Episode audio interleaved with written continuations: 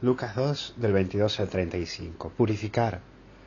El primer punto es la presentación y que es lindo saber que todo lo que uno tiene en la vida y lo que hace en la vida debe presentarlo a Dios y desde Dios llevarlo a los demás.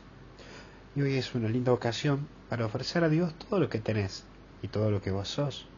Lo vivido en el año, lo tomado, lo dejado, las cosas que hiciste, los, los aciertos, los fracasos, es un buen momento de ponerlo y consagrarlo todo en manos de Dios.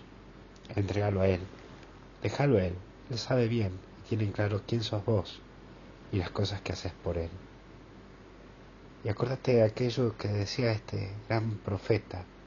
Puedes dejar que tu siervo descanse en paz.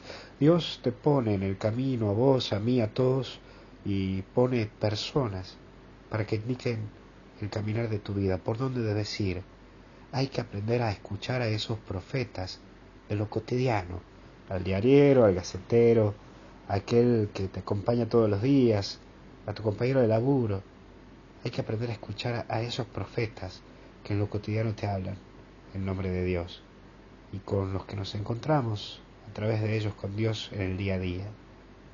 Por eso aprovecha esta oportunidad de agradecer a Dios por haberte puesto esos profetas de lo cotidiano. Y también aparece María y José, que tienen una actitud religiosa y entregada.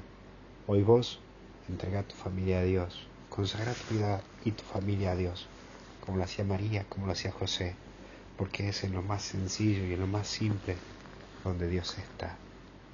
Que Dios te bendiga en el nombre del Padre, del Hijo y del Espíritu Santo. Cuídate mucho.